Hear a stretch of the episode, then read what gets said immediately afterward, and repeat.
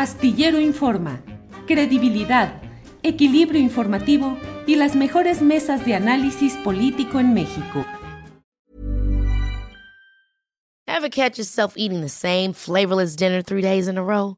Dreaming of something better? Well, HelloFresh is your guilt-free dream come true, baby. It's me, Kiki Palmer. Let's wake up those taste buds with hot, juicy pecan-crusted chicken or garlic butter shrimp scampi. Mm. Hello Fresh. Stop dreaming of all the delicious possibilities and dig in at HelloFresh.com. Let's get this dinner party started. Hey, it's Ryan Reynolds, and I'm here with Keith, co star of my upcoming film, If, only in theaters, May 17th. Do you want to tell people the big news? All right, I'll do. Sign up now and you'll get unlimited for $15 a month in six months of Paramount Plus Essential Plan on us. Mintmobile.com slash switch. Upfront payment of $45 equivalent to $15 per month. Unlimited over 40 gigabytes per month. Face lower speeds. Videos at 480p. Active Mint customers by 531.24 get six months of Paramount Plus Essential Plan. Auto renews after six months. Offer ends May 31st, 2024. Separate Paramount Plus registration required. Terms and conditions apply if rated PG. Ya está ahí Daniela Barragán. Dani, buenas tardes. Hola Julio, muy buenas tardes. Gracias por la invitación y un saludo a los maestros Temoris y Arnoldo. Buenas tardes a todos. Gracias. Eh, Temoris Greco, buenas tardes. Hola, hola Julio, Dani, Arnoldo, que, que gusto estar con ustedes otra vez. Arnoldo, igualmente, buenas tardes. ¿Qué tal, Julio? Bienvenida, Daniela, como siempre, qué gusto tenerte acá. Mi buen Temoris, te hacen falta los lentes oscuros. te, te daban mucha personalidad. Ya, ya nadie me, me, va a reconocer. Fíjate nada más. Eh, Temoris, empe empiezo preguntándote cómo viste todo este episodio del viaje del secretario de Gobernación, Adán Augusto López Hernández, a Coahuila y a Sonora, su participación en actos que finalmente terminaron siendo de apoyo al ejercicio de revocación de mandato, la presencia de una nave, de un avión de la Guardia Nacional, que no se ha esclarecido si ahí viajó o no el secretario, no lo ha precisado hasta ahora, e incluso la presencia del comandante de la Guardia Nacional, Luis Rodríguez Bucio, en uno de los actos, específicamente, cuando menos en el de Torreón. ¿Qué opinas, Temoris? Pues eh, la, verdad es que me preocupa bastante. Durante varios, varios años, durante el gobierno que lleva, durante el tiempo que lleva este gobierno, la oposición ha, tratado de crear la idea de que es un gobierno violador de, de, la, de las reglas, amenazas a la, a la, a la constitución, amenazas a la, a la normatividad. Un, hay, un, teléfono sonando aquí. Ándale, ya, ya te llegó el tele, el, la llamada de la Sedena sí. directamente. No, pero no, no, era yo, ¿eh? Sí, ah, esa otra, ah, perdón. Uh -huh. Adelante, adelante. Y este. Y, y pero, pero, pero, una cosa que es que, por, por, más que lo han acusado de tratar de, de, de, de crear un Estado autoritario, eso no, no, se demuestra en los hechos y no se demuestra porque siempre eh, ha cuidado el observar la, las, las, leyes, ¿no? Por ejemplo, se puede pelear con, con, la Suprema Corte de Justicia, con los órganos electorales, pero acata, acata lo que deciden y no transgrede los límites de la, de la autoridad del, eh, del presidente. Pero este, estos, esta actitud tan extraña que ha tenido Adán Augusto, la, la presencia de este general en esos eventos, el uso de esta aeronave, eh, parece que están perdiendo, o, o, al menos estas dos personas, estos dos funcionarios públicos, están perdiendo el sentido de los límites.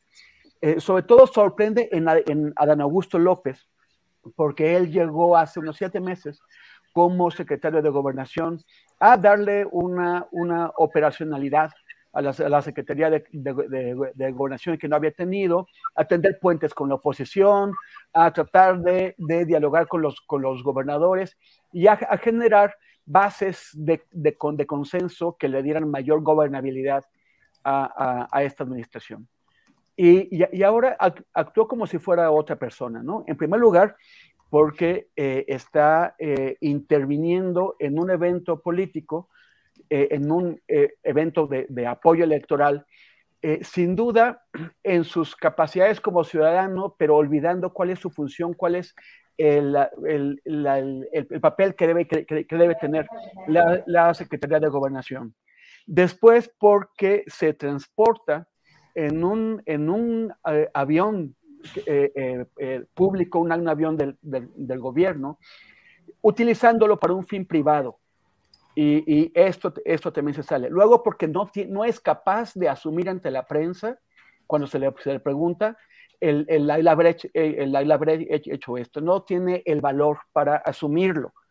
Y finalmente, porque hace estos comentarios anunciando el fin de una institución del, del, Estado tan importante como es el Instituto Nacional Electoral, que uno puede o no estar de acuerdo con lo que han hecho esos, esos consejeros eh, con él, pero no es función del secretario de gobernación portarse como un gambero.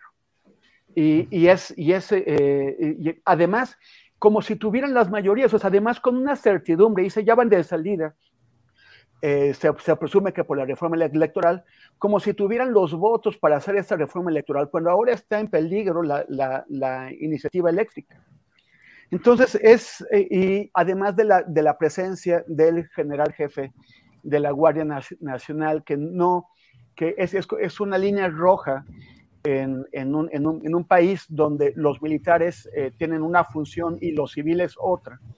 Es una línea roja la intervención de militares en, la vida política del, del, país. El, el, el, hecho de que, haya, de que Adán Augusto haya invitado o al menos haya permitido que este general lo acompañara en un evento político es muy peligroso. Da la, da la impresión de que eh, hay cierto nerviosismo y en ese nerviosismo estarían empezando a perder eh, esa noción de, lo, de los límites que hasta ahora habían respetado, que habían sido cuidadosos con eso, que al menos el presidente lo ha, lo ha sido, y que, y que, y que se les estén yendo. Y también es una lástima que, que, que Adán Augusto pierda, pierda esa ecuanimidad que, que estaba siendo útil, útil para, para re, reducir la, la, la, polarización, para, eh, para eh, animar el diálogo.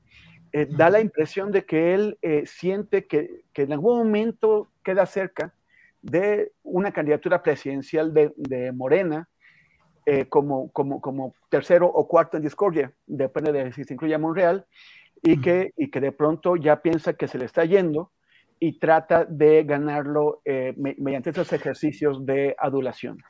Eh, me, me, preocupa y yo esperaría que hubiera una, corrección tanto en el gobierno para que esas cosas no se repiten y en, y en Adán Augusto López para que vuelva a ser él un, un secretario de gobernación útil. Gracias, Temoris. Daniela Barragán, ¿cómo has visto todo este episodio, largo episodio del cual estamos hablando? Hay quienes dicen que es una desesperación de Morena y la 4T y Palacio Nacional porque tal vez no haya la participación que se desea en el ejercicio revocatorio del próximo 10 de abril. Y hay también quienes están adelantando y dicen que esto es un indicio de la tosudez, de la fuerza que podrían estar dispuestos a sostener la 4T para mantenerse en el poder en 2024. ¿Qué opinas, Daniela?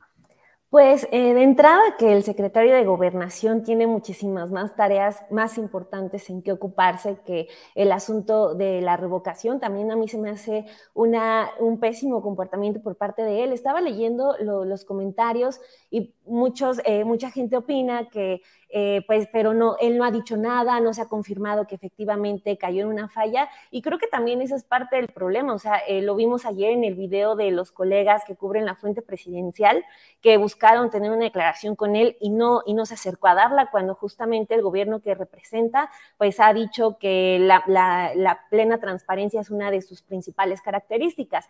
Entonces, de entrada, ese comportamiento del secretario de Gobernación se me hace, pues, por completo reprobable eh, incluso re regreso a, lo que dije al inicio, o sea, hay muchísimas más tareas, eh, acaba de pasar lo de, lo de Ayotzinapa, es tarea también de la Secretaría de Gobernación ver ese caso, en lugar pues de estarse dedicando a lo que tiene que hacer Morena, ¿no? El secretario de Gobernación. Eso es algo que yo veo de, o sea, desde que empezó el, el primer día del presidente López Obrador, ha sido estar en una campaña electoral permanente entonces, eh, esa tarea, pues, la debería estar haciendo, no sé, Mario Delgado, eh, los representantes de Morena, Citlali Hernández, pero yo creo que no le corresponde al secretario de Gobernación y mucho menos ese silencio como lo vimos ayer todos en el video evadiendo a la prensa. O sea, si el presidente es el primero en, en salir a dar la cara como por qué sus sus, eh, sus funcionarios no lo hacen. Entonces, es sin duda una muy, muy mala, eh, muy mal comportamiento por parte de una persona a la que habíamos visto, eh, pues, comportarse de una manera correcta, teniendo un bajo perfil, pero siendo efectivo. Eh, en, palabras del presidente, ¿no? Que dice que es un hombre que le ha ayudado a resolver muchas cosas. Entonces, eh, pues a lo mejor para muchos sí es como que todavía no está comprobado, pero el hecho de que estén evadiendo el secretario dar explicaciones también se me hace muy, muy mala, muy mala noticia para lo que digo. Eh, es una tarea que le corresponde al partido y no al presidente eh, promover la, consulta de revocación de mandato ni tampoco al secretario de gobernación. Daniela, y además con la presencia de otros elementos fundamentales para la preservación de la seguridad pública. Estaba el comandante de la Guardia Nacional, Luis eh, Rodríguez Bucio, y estaba el subsecretario de Seguridad y Protección Ciudadana, eh, Ricardo Mejía Verdeja, en Coahuila, que pidió licencia para ir a promover el revocatorio. Y dice uno de repente, pues, ¿dónde está la seguridad pública, Daniela? Porque sí, o sea, es que hay un montón de temas pendientes justo en esas áreas de Secretaría de Gobernación, los de seguridad, y creo que el, la promoción de, de, la consulta de revocación de mandato tiene que ser como eh, el quinto tema en su agenda. Digo, a lo mejor en algunos se salva de que pidieron sus vacaciones quizás, pero ya el hecho de estar hablando de que están en, día de, en días de trabajo, usando aeronaves, también que falta que se compruebe, eso sí es lo que de plano si no es muy, muy salvable. Gracias, Daniela. Arnoldo Cuellar, eh, ¿qué ves en todo esto? ¿Desesperación política? ¿Descuido por la vanidad o la confianza que da el poder? ¿Qué significa? A mí me parece que ese avión de la Guardia Nacional y abajo de él no se ha probado que hayan viajado en él, pero el secretario de Gobernación, el subsecretario con licencia de Seguridad Pública y Ciudadana, el comandante de la Guardia Nacional, me parece una escena poco moderna, poco congruente con lo que se propone en la 4T. ¿Cuál es tu opinión, Arnoldo? Una escena muy tricolor. Sí, muy tricolor, así es. Bueno, yo creo que aquí, digamos que todo iba a acabar mal, ¿no? Porque todo empezó mal. Si nos retrotraemos, como le gusta decir al presidente, a cómo se empieza todo esto, Acuérdate que él dice, utiliza esta palabra, que quieren retrotraer la reforma, dice, y explica qué significa la palabra. Eh, yo creo que el presidente planteó como una idea positiva que podría comprar la sociedad la revocación de mandato bajo este disfraz de que conviene que el pueblo se manifieste a la mitad del gobierno sobre un gobierno si no está funcionando, que si hubiese pasado en el caso de Peña Nieto, pues todos podemos anticipar cuál hubiese sido el resultado, ¿no? Eh, sin embargo, esto vino tropezando en sus conflictos con el INE, eh, salió del, momento en que lo quería, que también disfrazaba un poco la aparición del propio Andrés Manuel López Obrador en la boleta de la elección pasada. Y se vino hasta ahora, en este medio de estos conflictos, además no le quiere dar recursos al INE, el INE se amacha en este tema de que sin dinero no hace las reformas, se vuelve todo un diálogo de sordos.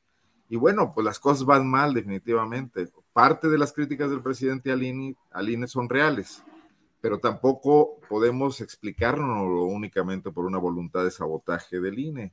Hay un pulso y, el INE se ha alineado con, con todas estas fuerzas que también discrepan de, la forma en que el presidente está abordando la modernización del país y, y la crítica a las organizaciones intermedias o esto, esta creación de organismos independientes adyacentes al Estado, ¿no? Entonces, todo va mal y sí hay un acto de desesperación porque parece que no va a ocurrir lo que se había pensado desde un principio, un volcarse en un momento, en una proporción razonable, desde luego en un país que no está muy acostumbrado a este tipo de cosas y que es eh, tiene altos índices de abstencionismo históricos, incluso en elecciones presidenciales, no se diga en las intermedias o en las estatales o en las municipales, O sea que las cosas no van a salir. Eh, ahora, ¿quién es el único factor de poder que puede mover a todos estos personajes a los que has hablado, independientemente de si fueron en avión, en camión, etcétera, etcétera? Es el presidente de la República. Yo no veo que se le ocurra a Dan Augusto salir por su cuenta a hacer este recorrido por los estados. También estuvo en Silao, Guanajuato, y también hay ahí informaciones de que el avión estuvo en el aeropuerto del Bajío y, al general de la Guardia Nacional. Ya lo hemos dicho aquí otras veces, parece que el presidente se siente cómodo en el ejército porque ahí sus órdenes no se discuten, ¿no? Entonces este es un mandato que sí, definitivamente podemos eh, presumir, inferir que viene de Palacio Nacional y que hay preocupación por lo que puede ocurrir el domingo. Y es que el presidente, en lugar de actuar con una actitud táctica como la que traía hace no mucho de dividir a las fuerzas opositoras, parece que va logrando unir a varios más en su contra, aún de forma insuficiente, aún sin ideas, pero sí atrincherados, ¿no? Eh, y, ahí va el tema de la contrapropuesta de reforma, la que seguramente vamos a hablar, y va el tema de la oposición a, la, a, la, revocación, ¿no? A la participación en la revocación. Pero esto sí es preocupante, coincido con, Daniela, coincido con Temoris también que lo mencionaba, porque estos funcionarios tienen tareas de la mayor relevancia en un país que en muchos, en muchos de sus regiones, en muchas de sus zonas eh, claves, está desbaratándose. Las instituciones no están funcionando, ¿no? Y tenemos elementos claros todo el tiempo, hemos hablado mucho de ellos. Y la mejor forma en que el presidente podría tener un respaldo político amplio, garantizar la continuidad de su proyecto con el candidato que fuera, sería siendo un gobierno eficiente, lo que no hemos tenido ni con el PAN ni con el regreso del PRI, ¿no? Y es precisamente contra lo que está atentando esta distracción, ¿no? Producto, sí, de esa desesperación y urgencia. Gracias, Arnoldo. Les propongo que antes de que entremos a lo que es el tema de la marcha de este domingo, y de la reforma eléctrica que está por ser votada según las estimaciones del propio grupo parlamentario de Morena, es decir, en estos días próximos.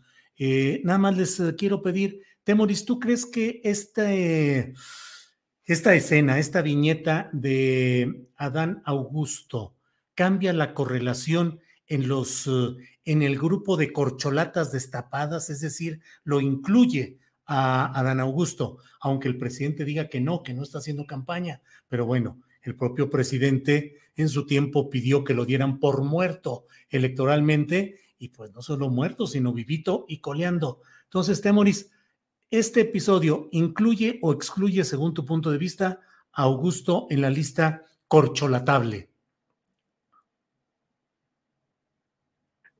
Este, no me, no, no me no atrevería, o sea, no, no me atrevería a, tomar una, una, una, conclusión con, con esta corcholatización de la, de, la, de la tapadería mexicana.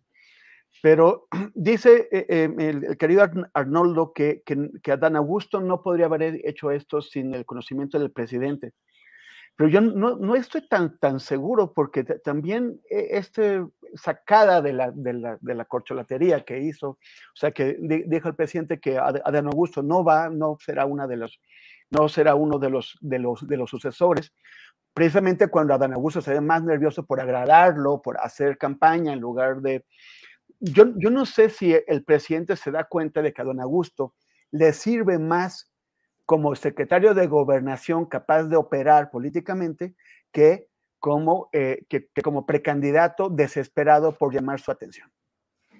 Y, y, y, y, quizás sí se le escapó, sí se le escapó eh, eh, ahora al irse a, a, este evento de esta forma pues tan brusca, porque si hubiera sido un poquito más cuidadoso, no eh, habría cuidado las formas, habría eh, por, por, lo menos tomado un vuelo comercial, y, y como, como lo hace su jefe, el presidente. Pero entonces yo siento que, que, quizás eh, sí eh, está moviéndose demasiado Adán Augusto y, por eso no va, no va a salir en la foto.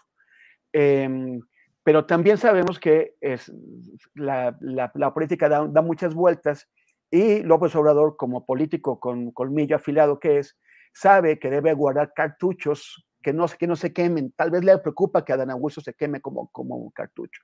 Entonces, tal, podría ser una señal para que se serene y se ponga a hacer su trabajo en lugar de andar haciendo eh, política electoral. Gracias, Temoris. Eh, Daniela, en este mismo esquema de especulaciones, cuando vi la fotografía de Adán Augusto en Hermosillo, con el gobernador Alfonso Durazo a un lado, una vanguardia amplia de personalidades políticas y detrás de ellos inmensidad de gente, dije, este es casi un mensaje a Claudia Sheinbaum diciéndole, no estás sola. Es decir, no creas que vas solita, también aquí estoy yo con gente y con fuerza. ¿Cómo ves estos reacomodos si es que consideras que los hay? Eh, Claudia fue a dos, eh, acompañar dos inicios de campaña con dos candidatas que la tienen difícil, la de Aguascalientes y la de Durango, y Marcelo Ebrar, pues sigue metido en cosas internacionales sin meterse ahorita a todo el embrollo de la política interna, o al menos no abiertamente. ¿Qué opinas, Daniela? Yo tengo una teoría sobre Adán Augusto que siento que es como el guardado del presidente en caso de que la batalla entre Claudia y Marcelo se ponga fea, o sea, de que eh, justo las corrientes de Morena se pongan así a, darse con todo. Siento yo que podría ser como el candidato, ya saben, como de unidad. Eso es lo que siento que, podría representar a Adán Augusto no sabemos, tampoco hemos tenido como una declaración de, él mismo diciendo si quiere o no ser, ser presidente, pero yo creo que está más bien como eh, siendo la reserva en caso de que para 2024 las cosas se pongan muy pesadas. Y yo creo que también incluso hasta Claudia y Marcelo podrían, podrían saberlo de que si, si de plano la batalla se pone pesada, ahí va a estar Adán Augusto, que pues sí es el, eh, está siendo tal cual la mano derecha del presidente. Gracias, Daniela. Arnoldo, ¿te parece que eh, Adán Augusto es un poco la representación del estilo clásico del prismo, con la buena mano torera, con conceder ciertas cosas, con llevar, con tener relaciones con todos los grupos? ¿Y crees que podría ser ciertamente el tapado de López Obrador? Pero ya estamos jugando el viejo juego del tapadismo.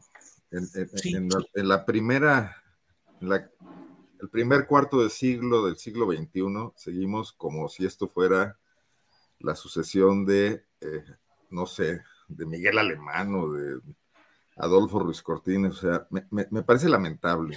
Me parece el, el síntoma de la incapacidad de modernizar nuestra política. O sea, la sociedad se moderniza en muchos espacios, nos globalizamos, nuestra clase empresarial entra a las listas de Forbes, etcétera. Digo, de mala manera porque lo hacen explotando muchas eh, falta de competencia interna en el país. Pero la, clase política sigue en la misma y la cuarta transformación se muestra tan, tan PNR, PRM, PRI, que, no, no, puede ser más que decepcionante. Ahora, dicho eso, que había que decirlo de mi parte porque creo que, que no estamos condenados de aquí en la, por los siglos de los siglos a esa forma de hacer política en México. Eh, creo que el tapadismo consiste básicamente, cuando los que lo saben jugar, eh, los presidentes que han sido exitosos en eso, creo que al final de cuentas a todos les va mal por, por, por la misma situación. En que todas las fichas crezcan, en que, en que haya juego, en que no, no se centren todas las críticas en torno a uno prominente, mientras que los demás son enanos, ¿no? Necesita eh, López Obrador que haya más jugadores con posibilidades. Y en ese sentido, la fotografía que tú citas de Adán Augusto, eh, ahí en, rodeado de morenistas con Mario Delgado de un lado y, Alfonso Durazo del otro, lo pone en ese escenario. Lo pone en el escenario de decir, también este puede. Ahora, no estoy tan de acuerdo con Dani en el sentido de que sea un guardadito, porque yo creo que el presidente a, a lo mejor necesita esconder un rato a Claudia para que salga a Adán Augusto y reciba eh, los embates para, guardar a Claudia. Eso también puede ser, es parte de ese juego eh, perverso, ¿no? Que, hace y deshace personalidades sin tomar en cuenta eh, sus virtudes, sus defectos, su forma de hacer política, su capacidad de gobierno, sus resultados, sino todo al contentillo de un gran director escénico. Me, parece terrible. Yo no sé si dice Temoris, a lo mejor no lo mandó y se aceleró y él se fue por su cuenta. No, a lo mejor le dijo, oye, la consulta está fallando y tú eres el secretario de gobernación, tienes que hacer algo. Y ya el algo que decidió hacer fue subirse al avión de las Fuerzas Armadas e ir a recorrer estados del país, ¿no? Con, descuido quizás político, con torpeza política. Pero mm, este juego no permite que nadie se anticipe, no permite profetizar y nos mete a todos en la dinámica de estarle dando un seguimiento preciso, mientras, insisto, y además quiero citar que recibí una carta, Julio, una carta de una gente que, que, sigue astillero, eh, Octavio Gallegos, un académico que me dice, oigan, ustedes caen mucho en el juego del presidente, a veces para defenderlo, a veces para atacarlo, como que están cayendo todos en el país y no están revisando las cosas que empeoran o quizás mejoran, digo, por ejemplo, la, selección mexicana, ¿no? Poquito, pero lo hizo. Lo que están solamente pendientes de lo que pasa en Palacio Nacional, ¿no? Bueno, un poco aquí lo dejo. Qué optimismo, qué optimismo, quisiera compartir. Un gol, o dos. Así es, sí, pues mucho optimismo frente a Argentina y Polonia. Seguro que vamos a arrasar ahí en ese ¿Eh? Eso ya no, depende de nosotros. Pero, tenemos, pero tenemos a Arabia, es lo bueno. Sí, sí, es lo bueno. Temoris, eh, ¿qué opinas de lo que sucedió este domingo con las marchas que en varias ciudades del país se realizaron eh, en contra del ejercicio revocatorio de mandato presidencial y en defensa del INE? No solo en la cuantía numérica, sino en el sentido conceptual de lo que proponen, que a mí me sigue provocando enredos de esos que a los extranjeros les provoca agruras y dolor de estómago porque no entienden cómo es posible que un porcentaje de la población mexicana esté apoyando que siga el presidente y el otro porcentaje está apoyando, está en contra del presidente, pero quiere que siga. Y sin embargo, la pelea es por un ejercicio que finalmente, pues eh, parece que mantendrá en el poder al presidente López Obrador. ¿Qué opinas, Temoris? Bueno, pues es la, es la habilidad política del presidente López Obrador la que, la que está ahí, ¿no? O sea, él, él sabía que la revocación de mandato, pues en principio, después de haber tenido varios gobiernos, varios, varios presidentes que no, no, no podíamos soportarlos y, y, llegar al final, para, o sea, para empezar con Peña Nieto, que Peña Nieto eh, desgastó su presidencia en, menos de 24 meses. O sea, ya eh, eh, hacia, hacia, hacia, finales, en, el otoño de 2014, ya, ya, ya había tenido la Casa Blanca, la, cancelación de, un, de, un, plomazo del, a Querétaro, un pleito con China por eso, Ayotzinapa, Tlatlaya, pues en menos de 24 meses ya no lo aguantábamos y sin embargo tuvimos que soportarlo cuatro años más. Porque, entonces, sobre eso venía la, idea de la, de la, revocación, pero aquí es el fenómeno contrario, es un presidente muy popular y, Andrés Manuel sabía que iba a meter en un, en un brete, en un brete eh, eh, no, no conceptual, existencial a la oposición. Porque sí, porque ahora tienen que oponerse a la revocación del mandato del presidente al que no toleran. Y, y él, él, lo sabía, o sea, fue una, fue una jugada eh, que, yo creo que es eficaz hasta cierto punto, eficaz porque los obliga a contradecirse y hacer, o sea, mientras tú puedas plantear un, un, mensaje político de la forma más sencilla, este es más eficaz. Pero cuando nuestro, cuando, cuando tu mensaje tiene, tiene, que ser, me voy a oponer a aquello que quiero, en, en que, que deseo, pues entonces, ¿cómo lo simplificas? Y es, y es un mensaje que parece contradictorio, aunque en el fondo tenga un sentido político más o menos claro.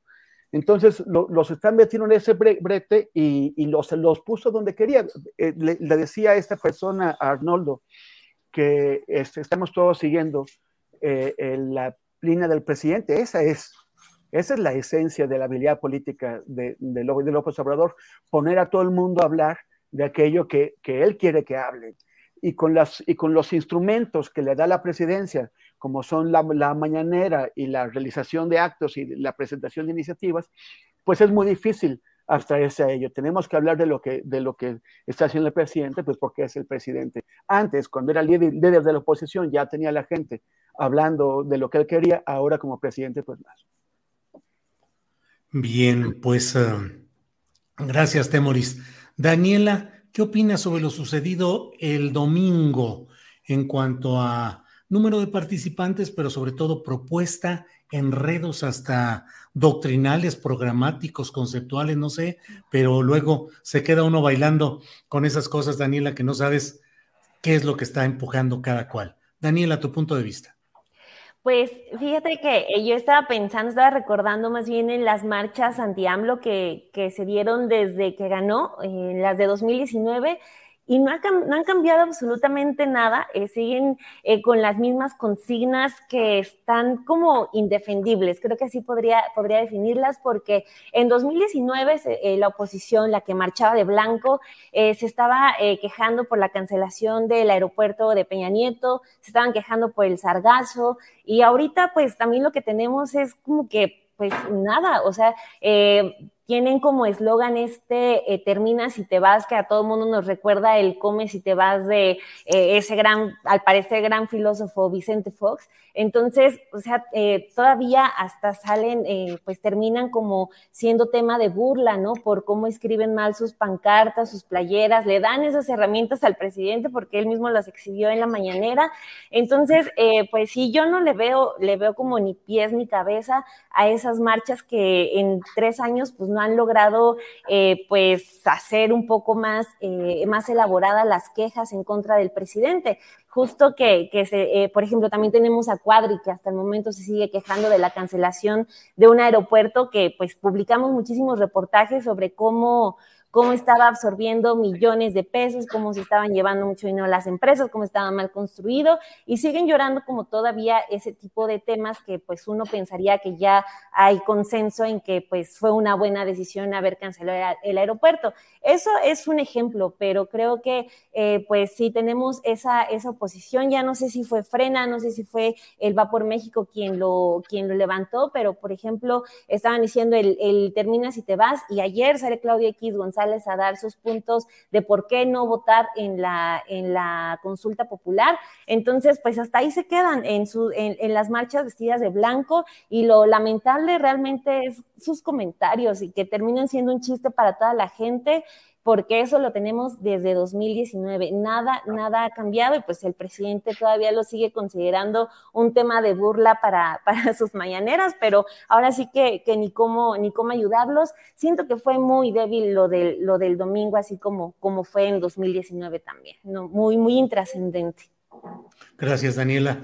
Eh, Arnoldo, en tu anterior intervención mm, detecté pues el fraseo en el cual decías que aun cuando todavía no tengan la fuerza, aun cuando todavía no tengan organización, que sí hay pues cada vez más gente que está siendo unida, digamos, en contra de las propuestas 4T o López Obrador. Al menos eso me pareció haber entendido.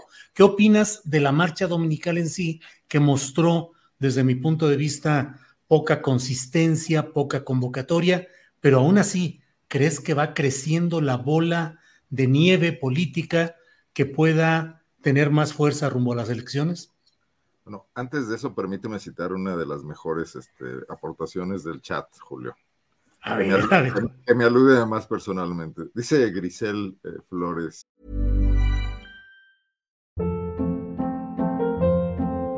Hold up. What was that? Boring. No flavor. That was as bad as those leftovers you ate all week. Kiki Palmer here, and it's time to say hello to something fresh and guilt-free. Hello Fresh. Jazz up dinner with pecan-crusted chicken or garlic butter shrimp scampi. Now that's music to my mouth. Hello Fresh. Let's get this dinner party started. Discover all the delicious possibilities at hellofresh.com. I'm Sandra, and I'm just the professional your small business was looking for. But you didn't hire me because you didn't use LinkedIn jobs. LinkedIn has professionals you can't find anywhere else, including those who aren't actively looking for a new job but might be open to the perfect role, like me. In a given month, over 70% of LinkedIn users don't visit other leading job sites. So if you're not looking on LinkedIn, you'll miss out on great candidates like Sandra. Start hiring professionals like a professional. Post your free job on linkedin.com/achieve slash achieve today. Este señor me deprime su negatividad. Debe ser bien difícil vivir con él. me parece muy bueno. bueno, ¿y qué le responde? ¿Si es difícil vivir contigo o no? Tú, tú que vives contigo mismo, ¿qué opinas? Yo creo que no, creo que sí me dejo, sí me dejo sobrellevar. Pero bueno. Oye, no, pero yo, yo, yo digo que, que, que, no están tomando en cuenta que vivir contigo es como tener a Santa Claus en casa todos los días. Eso decir mi hijo. Pero bueno. Oigan, eh, yo creo que sí crece esta posibilidad, esta, esta proclividad a, a sabotear, a descalificar, a tener un cierto malestar o desacuerdo con el camino que va tomando la 4T, incluso para quienes lo, lo hemos apoyado y, y, creemos que era algo que tenía que ocurrir en este país, que hubiera un gobierno de izquierda y que reconocemos el trabajo político, el tesón, el, la, la, la, tenacidad de Manuel López Obrador y su esfuerzo de recorrer el país una y otra vez, ¿no? Pero que una vez que está ahí donde, a donde tanto buscó llegar, hay cosas que no están caminando. Cosas que además siempre, siempre ofreció y siempre prometió. ¿no? Acabar con la corrupción no es el tema de dar discursos contra la corrupción, es actuar en cada lugar. Hemos hablado mucho del fiscal Gertz y, y el fracaso que significa de lo que pasó con Transparencia y Meréndira, de, de, de, la interrupción del trabajo que Santiago Nieto venía llevando y que a lo mejor tampoco iba muy bien encaminado porque era una institución sin dientes que se usó supletoriamente frente a las deficiencias de las otras que tenían la misión de, encontrar y combatir, y la propia actitud del presidente de confundir el tema de, sancionar delitos y conductas irregulares y ilegales en el uso de, la cosa pública con un perdón personal, con una situación de, venganza o, o de tolerancia que no le toca porque es jefe de Estado. A veces se plantea en ese tema, habla de la investidura, habla de ser jefe de Estado y cuando hay críticas dice que en ocasiones ha, llegado a defenderse diciendo que se afecta a la investidura y en otras ocasiones asume el asunto como, como patriarcal, ¿no? Como patrimonial, mejor dicho, y patriarcal también. Pero bueno, no están en sintonía esos malestares con la 4T. Eh, eso es, evidente y resultó evidente en las marchas del domingo y en las posiciones encontradas de llamar a no votar o llamar a votar en contra. Eh, por supuesto, sabemos quienes decimos debe terminar López Obrador y ojalá mejore, ojalá vayamos más allá del tema de la, de la infraestructura. Cualquier gobierno puede hacer infraestructura. Los gobiernos más corruptos hacen más infraestructura porque es lo que les deja mucho dinero. Desde Porfirio Díaz, ¿se acuerdan? El haga obra, compadre. Entonces, eso no es un mérito de un gobierno democrático. Sí se debe de hacer y se debe hacer con transparencia, cosa que no está ocurriendo y que la participación del ejército está haciendo también muy opacas muchas de estas obras. Pero enfrente no hay más que descalificaciones y ninguna propuesta. Y, yo creo que Andrés Manuel López Obrador logró un éxito político combinando descalificaciones a sus adversarios, al PRIAN, eh, ubicándolos a todos juntos, como justamente los tiene de nuevo, y luego haciendo algunas propuestas que sin ser muy detalladas daban una idea de que se podría avanzar y romper con atavismos eh, en la política mexicana, ¿no? Y hoy no veo para nada esto, ni en Ricardo Anaya con sus videos aburridos donde siempre dice lo mismo, ni en todos los demás, ¿no? Bien, Arnoldo, gracias. Temoris, eh, ya está en camino, ya parece que está en, pues ya encaminada la votación para la reforma eléctrica. El PRI, por voz de su dirigente Alejandro Moreno, dijo que va a votar categóricamente en contra de la propuesta del presidente López Obrador y luego ese anuncio lo confirmó en la tarde de ayer mismo en compañía de los dirigentes del PAN y de lo que queda del Partido de la Revolución Democrática. ¿Qué opinas? ¿Crees que saldrá adelante esta reforma eléctrica? Eh, ¿Le van a quitar más que una coma? ¿Habrá negociaciones? ¿Predominará la presión de Estados Unidos? ¿Qué opinas, Temuris? Yo, yo creo que, toda, que todavía puede haber negociaciones, aunque el espacio parece que se está reduciendo. Y, no, no, no, sé, no sé si el presidente cayó en una provocación del embajador Ken Salazar, porque, porque o sea, tuvieron esta, esta reunión con, con, John Kerry y lo, y lo, y lo, primero que sale a decir Salazar, el, el embajador de Estados Unidos, fue eh, que, que, que, Andrés Manuel, que el presidente de México había aceptado que le pusiera una especie de comisión que iba a, a, a, vigilar la, la, iniciativa.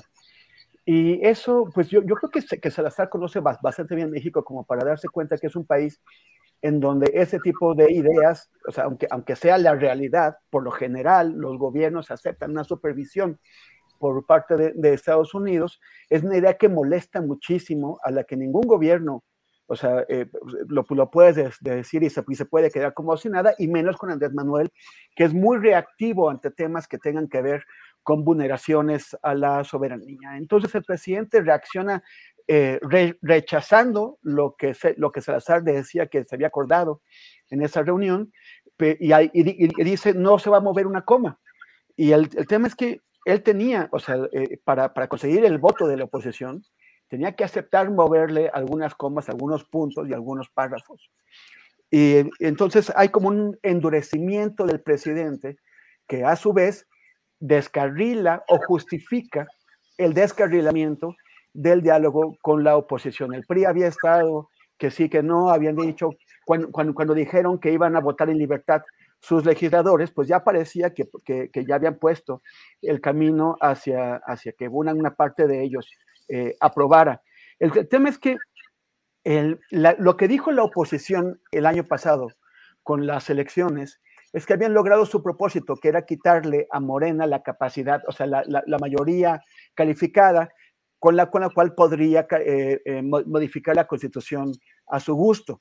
Esto, no, esto es una exageración porque Morena, o sea, no, no, te pueden quitar algo que no tienes. Esa mayoría calificada no la tenía Morena antes de, de 2021 y no la tiene ahora. Necesita negociar con la oposición, no le puede imponer cosas. El problema es que el, el presidente parece haberse dejado influir demasiado por el estilo duro y flexible que eh, históricamente ha tenido Mandat Bartlett y se, y se niega a ceder cualquier cosa. Tal, vez eh, eh, esto también fue parte de lo que, de, lo que provocó este, estos comentarios de Ken Salazar. Eh, una, una, inflexibilidad o la evidenciación de esta inflexibilidad. Si, si la reforma, si la iniciativa eléctrica tiene algún futuro, está solamente en la capacidad que tengan para incluir algunas de las, de las iniciativas de la oposición o de, las propuestas de la, de la, oposición. Ahora, el, el problema también para, para, crear mayorías en México o grandes mayorías, mayorías absolutas, es que eh, no somos un país con una cultura política en la que las propuestas, las ideas tengan, eh, sean prioritarias. Lo que es prioritario es la, es la negociación de prebendas. ¿Qué me vas a dar? Que, quieres. Por eso el PRI quería discutir y aprobar la reforma eléctrica después de las elecciones estatales de junio. Porque de, de esta forma, si ellos lograban la concesión, por ejemplo, del estado de Hidalgo, que por cierto la candidata de, la oposición, Carolina Villano, es, eh, eh, es, eh, es, la, es la que presentó una propuesta que es más, más cercana a, la del presidente López Obrador, pues, pues, pues entonces podían asegurarse de que les iban, de, que iban a recibir algo a cambio de, de, su apoyo, que es importante para, el, para un partido como el PRI, que, que estaba acostumbrado a tener mil gobernaturas y ahora eh, las están perdiendo casi todas. Entonces, eh, parece, parece que esa era la forma de comprar su, su apoyo y, y, no está ocurriendo, no están saliendo nada. Entonces, a menos que ocurra algo de, de última hora, nos vamos a ir a la, a la derrota del presidente López Obrador y entonces la, la, oposición va a tener un golpe político muy importante, un golpe de imagen.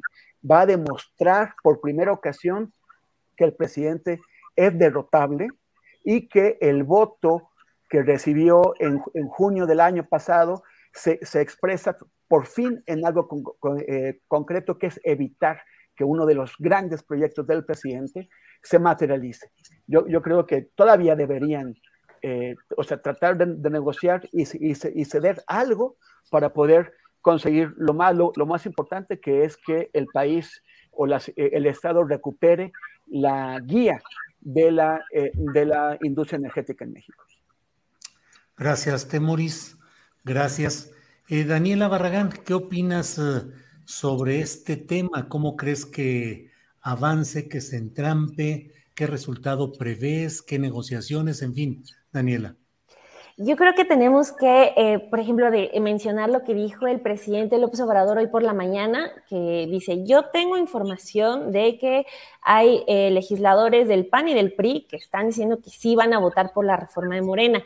Esto lo dijo también, bueno, eh, confiando plenamente en lo que dijo el presidente, pero también en el marco de lo que vimos el día de ayer, que fue la presentación de la postura de la reforma eléctrica eh, de Claudia X González en voz del PRI, PAN y el PRD, ¿no? Que fue la, conferencia de prensa que vimos todos ayer y los 12 puntos de, de esta coalición para, para aprobar la reforma eléctrica. Yo creo que sí están haciendo por ahí un trabajo eh, de negociación. No creo que el presidente lo haya dicho como solamente para aparentar, Incluso también hasta dice, hizo el llamado a, que se rebelaran, a que ya tuvieran ahí un, un poco de, voluntad por eh, pues hacer lo que él dice, un, eh, devolver ya eh, todo este sector al pueblo, como le, dice, como le gusta decir al presidente. Entonces, a mí por otro lado me cuesta mucho trabajo creer en todas esta, estas palabras de un PRI, porque ayer también sale Alejandro Moreno a hablar de lo que debe ser una reforma eléctrica cuando justo lo, de donde nace la, la propuesta del presidente es de buscar como quitarle ya un poco de todo el daño que hizo la, reforma de Enrique Peña Nieto. Yo recuerdo las conferencias de prensa a la que íbamos eh, justo tras la aprobación de esta reforma en 2015 y todos decían, ah, no, sí, el crecimiento de México, el crecimiento de México, solo si se logra eh, pues llevar a cabo la, materializar la reforma energética, cosa que nunca ocurrió y no iba a ocurrir. Entonces, eh, justo ahorita estar escuchando como al PRI solo hablando de lo que debería ser una reforma eléctrica y acompañado del PAN y del PRD sobre lo que se debe aprobar y lo que no se debe aprobar, le resta, eh, desde mi perspectiva, todo tipo, todo tipo de seriedad. Por eso, o sea, entiendo la parte en la que se tiene que negociar, pero no confío en que se tenga que aceptar una propuesta de esos partidos. Justo a mí lo que me llamó la atención fue otro dato que, dio eh, Pemex, eh, que más bien fue lo que le dieron a John Kerry, el enviado del clima eh, de Estados Unidos, cuando se reunió acá en México, de que se dieron 112 concesiones en la reforma energética con los fines para invertir aquí en México y solamente dos empresas estaban invirtiendo. Entonces, solamente se trataba de un asunto de llevarse, llevarse, llevarse.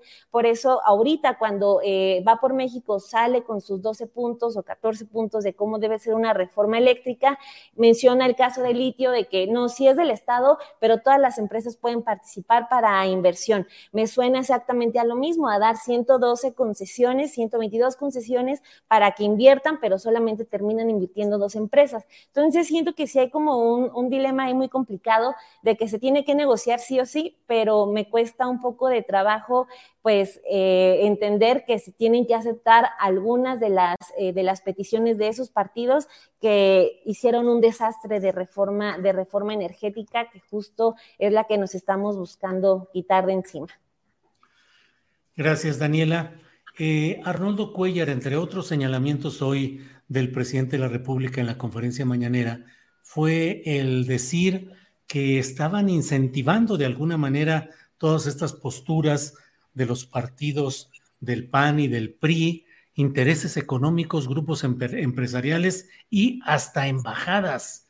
Me sonó muy fuerte porque creo que el plural sería innecesario. Parecería que ahí nomás puede haber una embajada que estuviese interesada en estar promoviendo ese tipo de cosas. y dijo también que, dijo, dijo también que no hay mucho que, que estos partidos PRI, PAN, no mencionó al PRD, no, hay, necesidad, pero que el PRI y el PAN estaban impulsando, estaban decidiendo votar a favor de empresas particulares extranjeras y no del bien del país. ¿Qué te parece este fraseo, Arnoldo? Bueno, a ver, no me extraña nada, pero antes quisiera comentar que, que bueno, uniendo los puntos de lo que decíamos antes, me gustaría ver al secretario de Gobernación en toda clase de aviones moviéndose para garantizar eh, que saliera adelante la reforma eléctrica, para negociar lo menos posible retrocesos o consideraciones a cómo estaban las cosas o cómo están las cosas en este momento y hacer avanzar el plan del presidente, que a mí no me parece descabellado. Sí creo que va en contra de una corriente mundial de privatización de los recursos de las, de, las naciones emergentes, ¿no?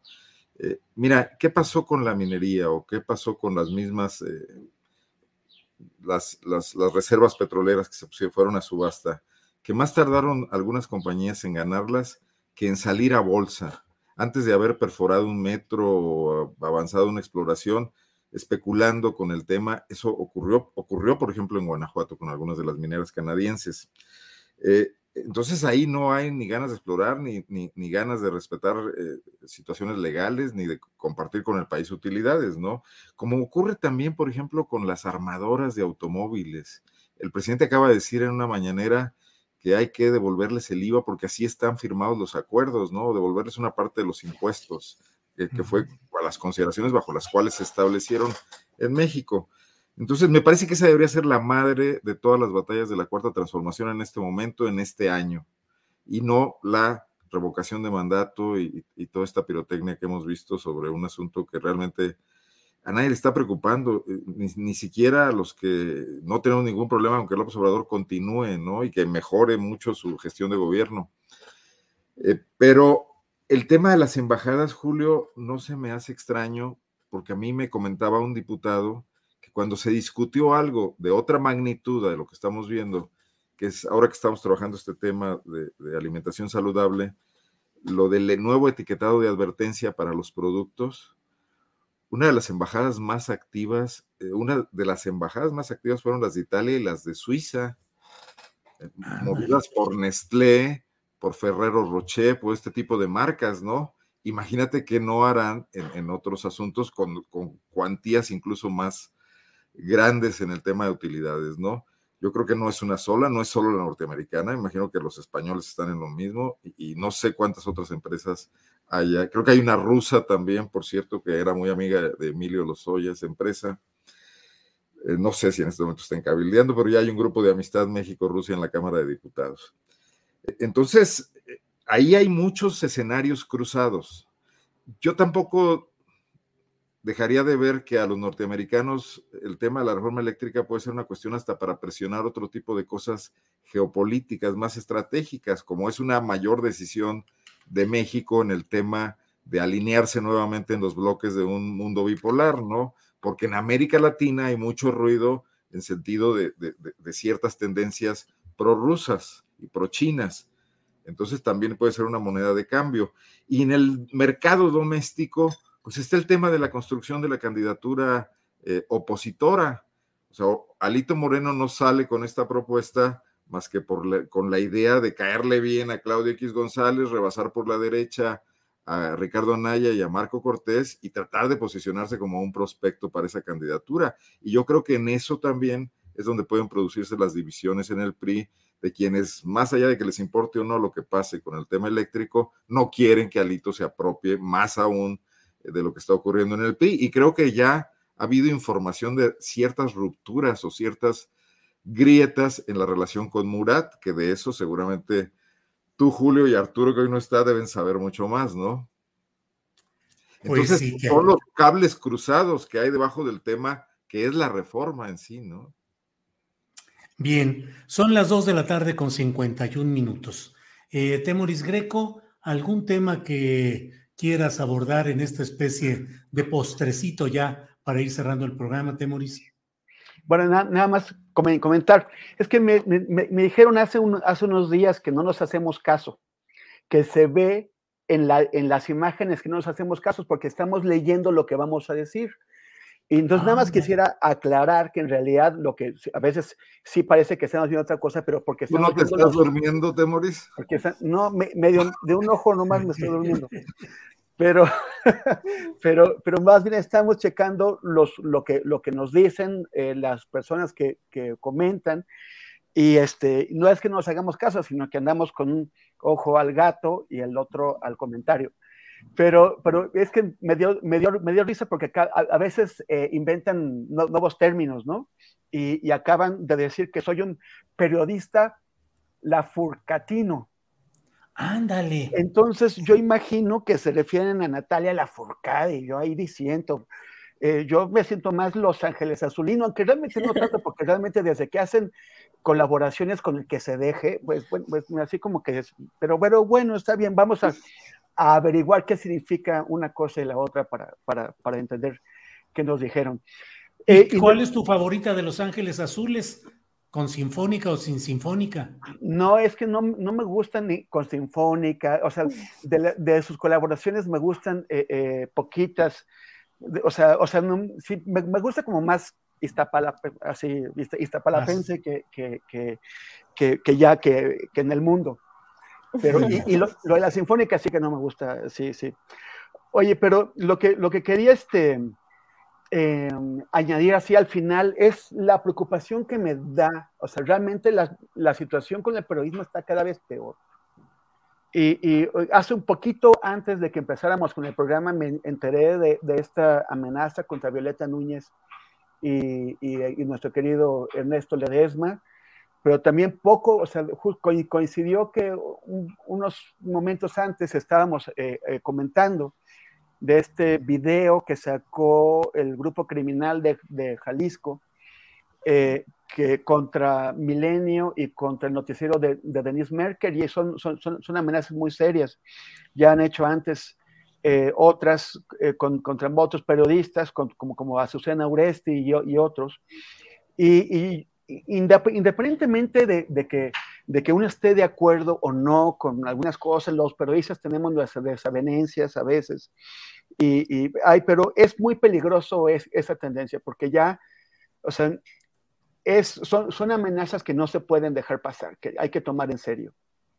Y, y porque, porque algunas de ellas se pueden cumplir, otros tal vez no, no intenten cumplirlas, pero, eh, pero ¿cómo sabes tú?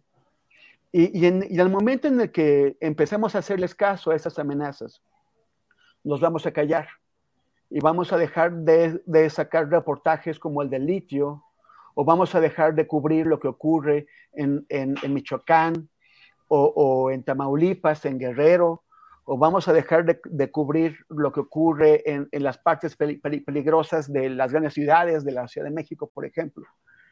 Y la gente no va a saber qué es lo que está pasando y no va a tener elementos para tomar decisiones, desde, desde, decisiones políticas hasta las decisiones más sencillas sobre cuándo salir a la calle, si ir a un centro comercial o no. Recordemos aquella ola de amenazas que hubo hace pocos años cuando se transmitía por redes sociales un aviso de no, no vayan hoy al centro comercial en tal ciudad porque va a haber balazos. Y, y, y, esto realmente no solamente a, afecta a los periodistas en lo individual y a las periodistas, afecta eh, a la sociedad que deja de enterarse de qué es lo que está pasando, que ya no entiende qué es lo que ocurre, ya no se puede proteger, ya no puede escoger a sus gobernantes. Y, y, en, en, realidad eh, va a, terminar cambiando nuestras vidas. Estamos eh, teniendo, o sea, e, estos, imagínate, un, en un solo día todas estas amenazas, amenazas serias. Yo sí estoy muy preocupado. Eh, mi, solidar mi, solidaridad para las compañeras y compañeros que están re recibiendo esta amenaza, para el noticiero de, de, de, Denise Merkel, para Milenio, para Ernesto, para Violeta y para toda la gente que eh, eh, periodistas que están ahora en peligro. Y yo sí, sí quiero llamar a las autoridades una vez más y a la sociedad a respaldar al periodismo porque eh, la vida, una, una, vida con libertades, una vida con, con, seguridad, requiere de un periodismo crítico, un periodismo activo y un periodismo que pueda eh, hacer su trabajo sin perder la vida. Entonces, bueno, so, sobre eso quería, con eso quería eh, terminar hoy. Gracias, Temoris. Gracias por ese llamado al cual desde luego me sumo en los mismos términos. Daniela, antes de que entremos en esta parte seria, nomás dinos ¿La Furcade o Ángeles Azules? Los dos. Los, Los dos? dos, sin duda, sí. Los dos por separado y junto. Juntos, que también sí, hay una intervención. También de, hay juntos. Entonces sí, los... y todas las que sean. bueno, Dani, eh, postrecito, lo que desees agregar, por favor. Pues sí, también sumarme a lo que, a lo que comentaba Temuris, eh, pues es muy lamentable cualquier amenaza, no hay menor o mayor, cualquier amenaza siempre es preocupante, hay que ponerle atención, entonces sí, eh, solidarizarnos. Yo ahorita estaba recordando lo que estaba comentando Arnoldo del pesimismo y pues sí, o sea, eh, de, eso, de eso padecemos todos los periodistas, siempre andamos con nuestro pesimismo al frente, pero pues puede ser defecto y cualidad al mismo tiempo. Y justo hablando de lo del asunto de las agresiones a periodistas, y también quería mencionar lo de una agresión que hubo a activistas en el Estado de México y estos temas a mí siempre me gusta tocarlos porque el Estado de México es una entidad muy complicada, eh, pues siempre ha sido gobernada por el PRI, es eh, la, entidad número uno en feminicidios, eh, vivir ahí para las mujeres es de verdad una, un reto diario, diario y a todas horas. Entonces hubo, hubo una, este, una detención arbitraria contra una activista, que es una madre que está buscando, que está pidiendo justicia por su hija víctima de feminicidio, como cientos de madres aquí en México. La detuvieron, la golpearon, tiene eh, signos de violencia sexual, incluso le tumbaron los dientes a, golpes, presuntos policías del estado, del municipio de Chimalhuacán, perdón. Entonces, pues ayer protestaron también eh, grupos feministas, allá en el municipio hubo agresión, entonces, pues eh, solamente mencionarlo para que echemos ojo de lo que ocurre con las mujeres feministas allá en el Estado de México, que ya está muy complicado vivir ahí, todavía protestar es muchísimo más complicado. Gracias, Daniela Barragán. Gracias.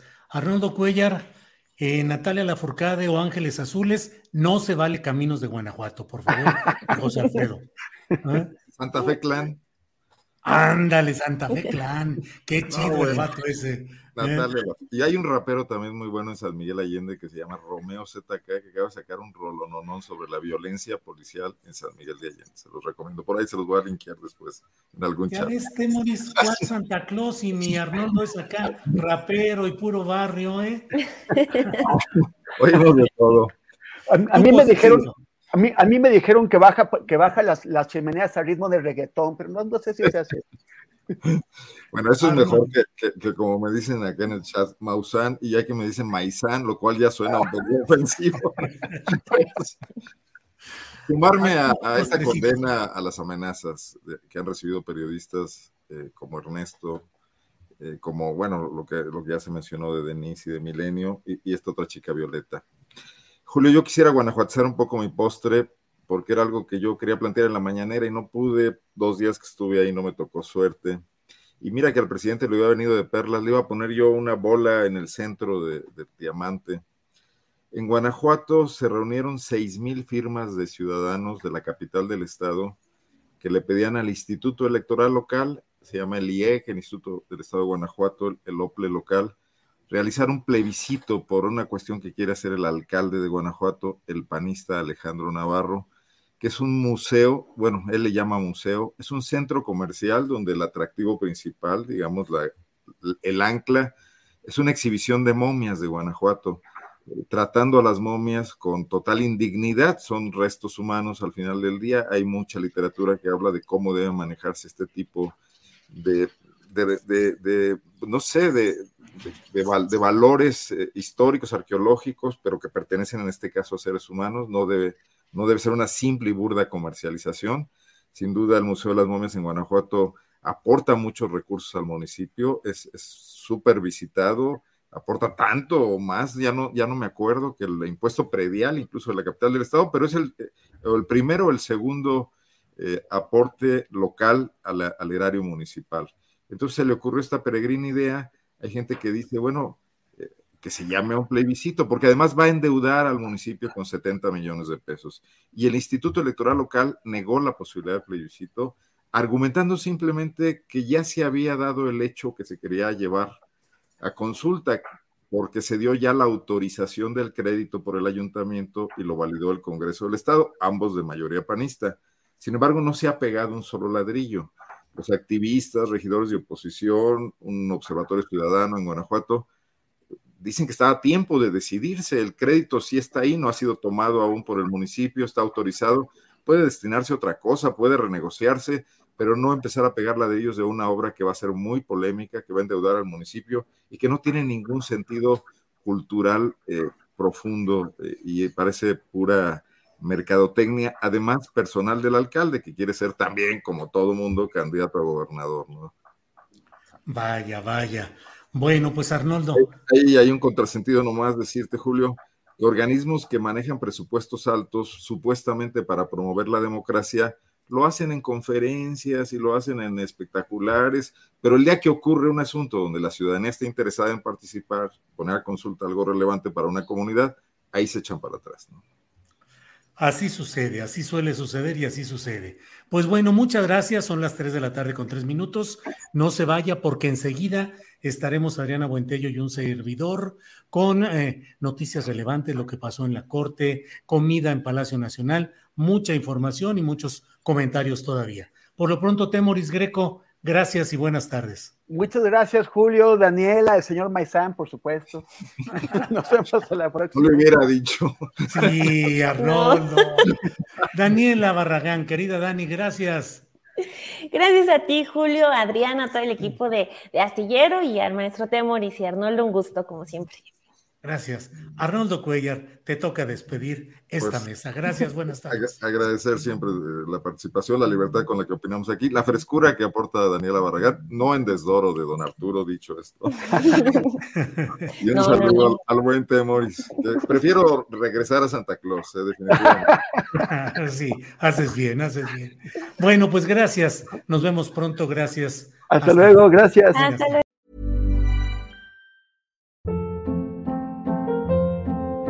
Hold up. What was that? Boring. No flavor. That was as bad as those leftovers you ate all week. Kiki Palmer here, and it's time to say hello to something fresh and guilt-free. Hello Fresh. Jazz up dinner with pecan-crusted chicken or garlic butter shrimp scampi. Now that's music to my mouth. Hello Fresh. Let's get this dinner party started. Discover all the delicious possibilities at hellofresh.com.